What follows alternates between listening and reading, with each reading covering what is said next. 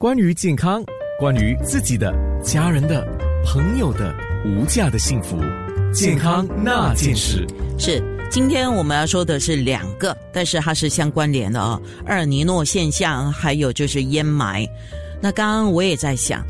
呃，我发生鼻窦炎这个事情，这个是一个慢性疾病。一旦是患上了鼻窦炎呢，就是只能够加强自己的体质、你的免疫力，这是我个人经验。还有就是注意一下，比如说烟雾稍微是重的时候，你觉得你受不了了，你当然要戴口罩。等一下我们也会提口罩这个事情。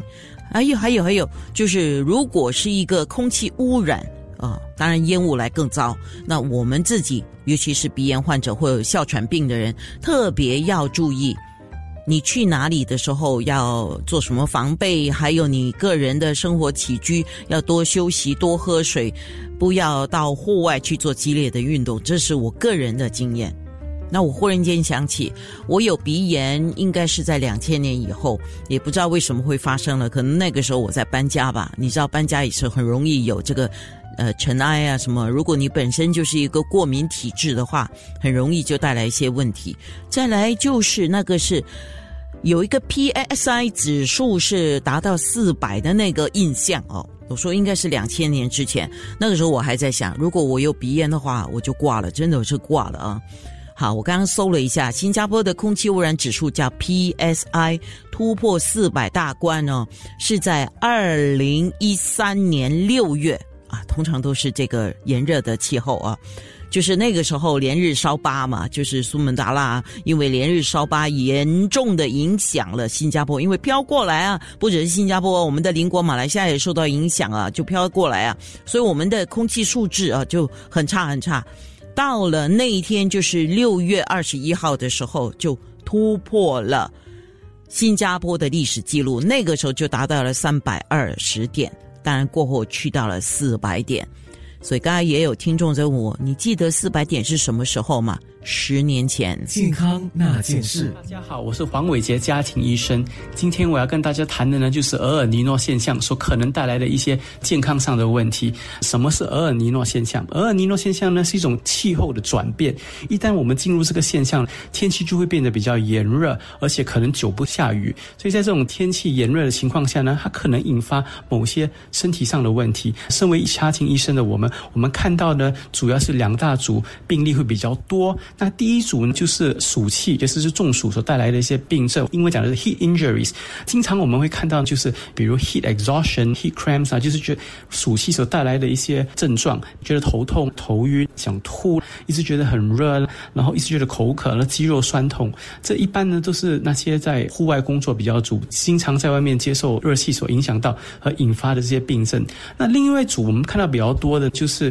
皮肤病，就是在天气炎热的时候，大家在外面。走动太多的时候，由于紫外线非常高，会引发皮肤变得红肿痒，或者那些有湿疹的病患，可能会导致他们的湿疹复化或恶化。我想提醒大家的就是以下几点：第一点呢，就是当我们进入这个天气热的时候呢，如果可以的话，记得查一下是官方网站，我们现在的紫外线 UV index 紫外线指数是多少？紫外线指数，但它多过五，就是代表它是属于偏高。在这种情况下，如果要出门呢，记得要带雨伞、擦防晒膏，或者是。用一些防晒的工具来保护你自己，然后也要查看气象台的那气候是多少度，非常高的话，尽可能留在室内，不要长期在外面走动。然后，如果你觉得渴的话，尽量就按时喝水，每天呢，尽可能的话，尽量喝八杯的水。然后，另外一点要提点呢，就是那些患有高血压、糖尿病、慢性疾病或者年长人士，还有小孩、孕妇，都特别要小心，因为你们的体质会比较容易被暑气和热气影响到。健康那件事，关于健康，关于自己的、家人的、朋友的无价的幸福。健康那件事，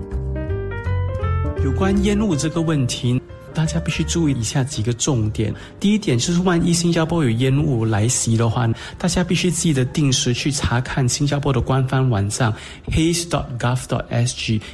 a z e.gov.sg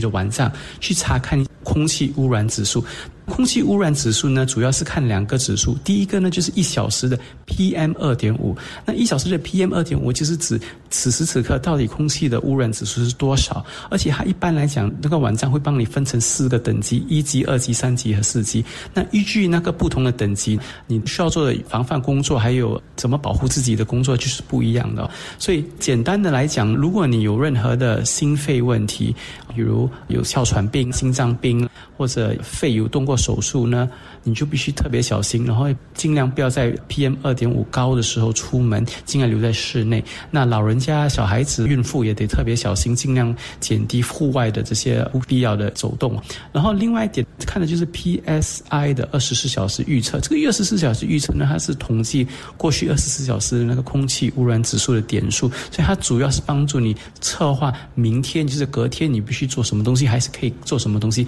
比如如果 PSI 总的来讲非高的话呢，明天你也可能要取消你不必要的那些户外的活动，尽可能留在室内。是啊，非常谢谢黄伟杰家庭医生啊。记得这个网站 h a z e dot gov dot s g，它有二十四小时的 PSI。像我刚刚就查了二十四小时的 PSI，基本上现在是平均数了，平均呢二十四小时嘛是二十八，它是以那个北部二十八。可是如果你这个时候是在东部的话，就五十四啊，平均数是五十四，中部 Central 是五十一。还有 South 南部是五十二，西部是二十五，零到五十就属于良好，可是五十一到一百就是中等了。这个可能你自己可以查看一下啊。那么一小时的 PM 二点五来讲，一小时嘛，到十一点为止是十，十的话是属于正常的。如果烟雾来袭，我们的空气污染指数变恶化，其实口罩和空气净化器这两样东西是能够保护我们的健康，减低空气污染所能带来的一些肺部还有身体上的问题。那我们先谈一谈口罩。口罩大家在疫情的时候大家相当熟悉啊，我们有手术口罩，用布做的口罩啦，也有 N 九十五口罩。一般来讲，如果我们要针对空气污染这个问题，只有 N 九十五或以上的这种高效率的口罩，才能够达到一种保护的功能，才能保护使用者不会被那些空气污染的 particle 所造成的身体上的问题。大家要留意的以下几点呢？第一点就是 N 九十五口罩，如果你戴过的话，你就会知道，其实它并不是很舒服，因为它是非常紧贴那个脸部，而且你会觉得呼吸比较用力，才能呼吸到足够的空气。所以我是建议，如果你是第一次使用 N 九十五的口罩，尽量要去找一个药剂师啊，或者是药房，去确保你戴的那个口罩的那个尺寸是对的，不会太大也不会太小。然后另外一点呢，就是你第一次使用时不要戴太久，就是你第一次使用尽量是在半个小时以下，因为如果太久的话，你会觉得反而更难呼吸，会觉得呼吸上更困难。那 N 九十五口罩你主要是什么时候使用？主要是你需要出户外，可是又空气污染指数非常高的时候，你才使用。就是它不适宜在室内使用。它主要是是你没有办法，你一定要从这个地方到另外地方。比如你要去上班，你要去接你的家人之类，你没办法，你要在户外，而且空气又非常严重，你才会用 N 九十五的口罩。相反呢，空气净化器呢，它主要的功能就是保护我们室内的空气，所以它主要是。净化房间的空气，让那个房间的空气的指数比较好。那这种情况下，你自然就不需要戴口罩，你就能够顺畅的呼吸。要买空气净化器呢，大家要注意的以下几点：第一点，你必须确保那个空气净化器它是有高效率的。的 filter 就是我们讲至少有 HEPA filter，它能够吸收那些小小的颗粒。第二点，每一个空气净化器都有一种 area 的 effect，就是代表大型的对比较大的空间进行净化，小型当然是比较小的空间。当你买这个机器时，你必须考量一下子，你是要放在卧室还是客厅，然后你的房间是多大，那个机器的涵盖率是否适合这个房间。所以你在买时你要注意这一点。另外一点呢，买这些空气净化器尽可能不要买太吵的，因为有些空气净化器可能。它净化时会产生很多噪音。